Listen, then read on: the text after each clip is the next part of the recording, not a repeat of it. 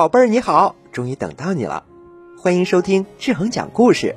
希望你能够在志恒讲故事的陪伴下，可以健康茁壮的成长，有一个难忘精彩的童年生活。今天我给大家带来了一个特别有意思的故事，那我们开始吧。请听《宝草帽》。从前呀，有个小伙子，靠打柴为生，大家都叫他柴哥。这个柴哥呢，不管风吹日晒，每天都会上山砍柴，卖了柴再买米回家做饭吃。有一年夏天呢，天气特别热，太阳照在身上像火烤一样，人们都到树下去乘凉，只有柴哥呢，坚持去砍柴。因为穷，他买不起帽子，头顶被太阳晒出了毒疮，整日呢是疼痛难忍。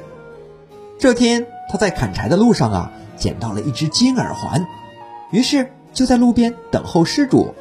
太阳下山时，来了一个姑娘。柴哥仔细地观察了一下，发现呀，这位姑娘的一只耳朵上有耳环，另一只耳朵呢没有。戴着的那个耳环呢，正好跟自己捡到的一样。于是他就把耳环还给了姑娘。姑娘为了感谢诚实的柴哥呢，给他一个破草帽。然后转眼就不见了。